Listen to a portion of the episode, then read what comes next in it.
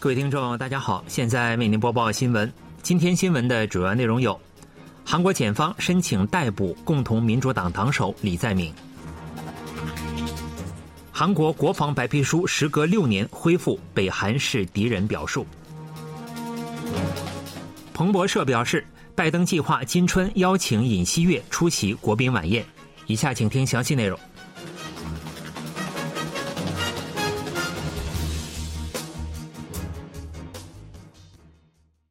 韩国检方就大庄洞和卫里新城开发特惠城南足球俱乐部赞助金事件申请逮捕共同民主党党代表李在明，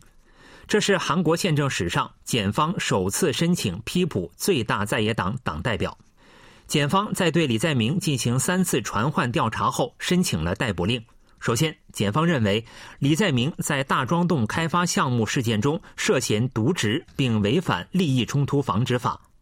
检方认为，李在明在担任城南市长期间，删除了大庄洞开发项目的超额利润回收条款，导致城南城市开发公社只能分到一千八百三十亿韩元的固定收益，蒙受四千八百九十五亿韩元的损失。检方怀疑李在明通过亲信向民间项目方泄露城南市内部机密，使项目方得以获取七千八百八十六亿韩元的巨额利润。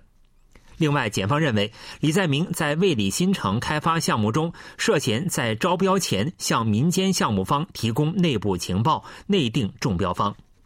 检方还认为李在明在城南足球俱乐部赞助金事件中涉嫌第三方贿赂。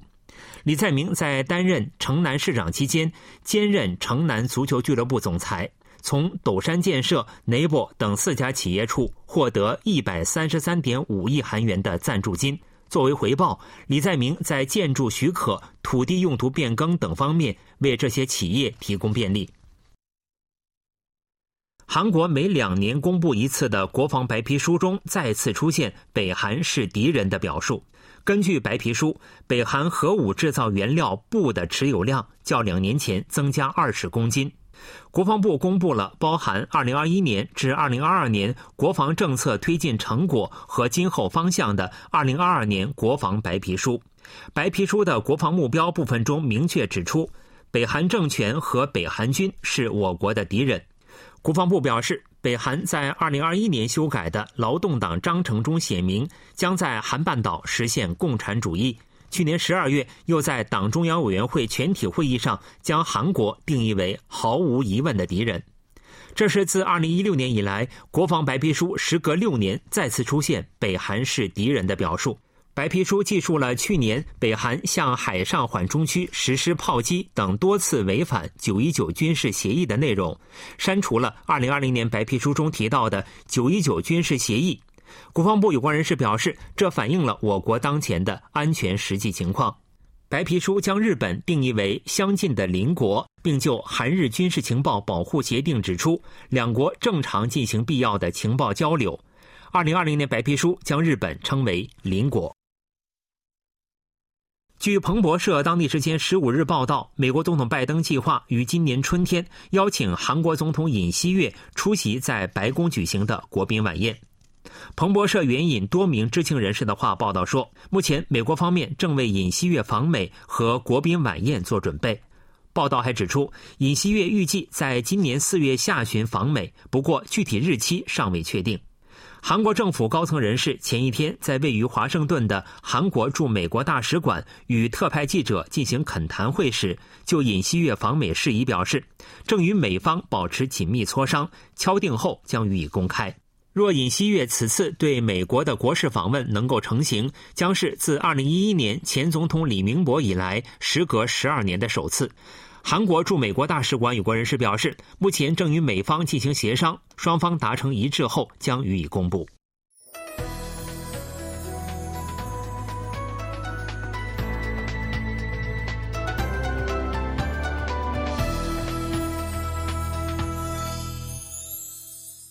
KBS World Radio，这里是韩国国际广播电台新闻节目，欢迎继续收听。研究结果显示，若日本从今年三月起连续十年排放福岛核电站污水，韩国海域的氚浓度将上升十万分之一。韩国防灾学会学术发表会议十六日在济州岛华美达酒店举行，韩国海洋科学技术院和韩国原子力研究院的研究人员公布了包括上述内容的福岛污水海洋扩散模拟结果。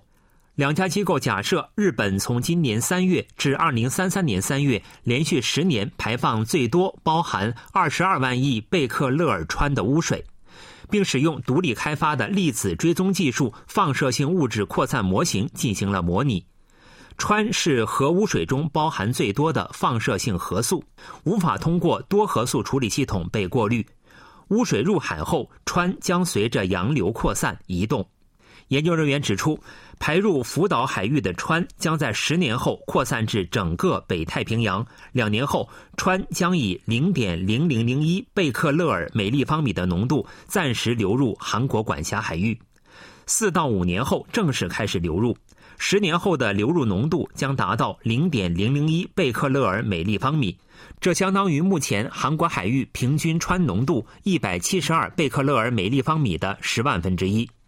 研究人员指出，现有的分析仪器无法检测出这一水平的浓度。海洋科技院研究人员指出，排放的污水会顺着黑潮流向美国方向，不经过黑潮直接流入韩国管辖海域的情况十分罕见。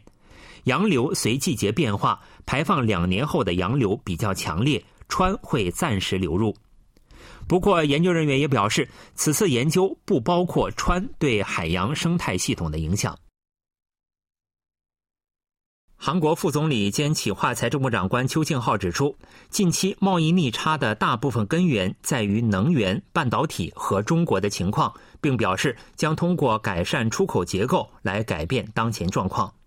邱庆浩十六日主持召开紧急经济长官会议兼出口投资对策会议，评估主要产品的出口和投资情况。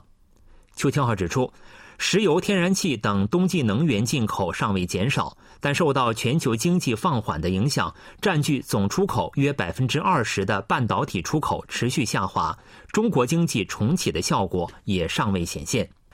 邱清浩表示，将尽全力挖掘具有出口潜力的产品，推动市场多边化，提高服务出口能力，以改善出口结构。希望国会能够在二月处理旨在提振半导体等国家战略产业投资的税务特例限制法修正案。邱庆浩还表示，为减少能源进口量，需要全体国民的配合，将在提高能源效率、加强奖励节能制度的同时，大力推进节能运动。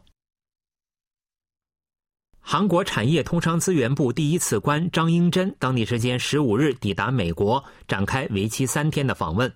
张英珍此行旨在与美方讨论电动汽车补贴后续措施等问题。张英珍当天在华盛顿杜勒斯机场与记者见面时表示，需要与美国方面合作的问题很多，包括通胀削减法案后续措施、出口管制、钢铝二三二条款的灵活性问题等，还将讨论韩企对美投资的阻碍问题。张英珍就美国芯片法案的补贴问题表示，美方很顾及我国立场。韩美关系正处于最佳状态，我认为双方可以共赢。美国商务部将于二月下旬公布芯片法案的补贴申请流程、补贴发放日程等具体内容。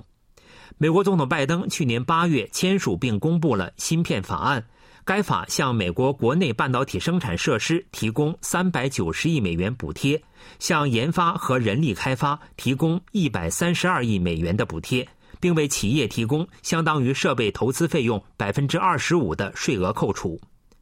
不过，该法也包含了护栏条款，规定获得补贴的企业不得在中国建立高端技术工厂，这有可能对韩国企业造成负担。张英珍就通胀削减法案电动汽车补贴的后续措施表示，在商用车问题方面，我方的意见在很大程度上得到了体现。在光伏方面，我方有很多机会，希望在最终阶段矿物标准等能够尽快出台。北韩国务委员长金正恩先后视察住房建设、温室农场动工仪式。据朝中社十六日报道。金正恩十五日出席平壤华城地区一万套住房建设项目的第二阶段建设动工仪式。北韩在二零二一年一月第八次党代会上公布了平壤住房建设项目，该项目计划于二零二一年至二零二五年每年新建一万套住房。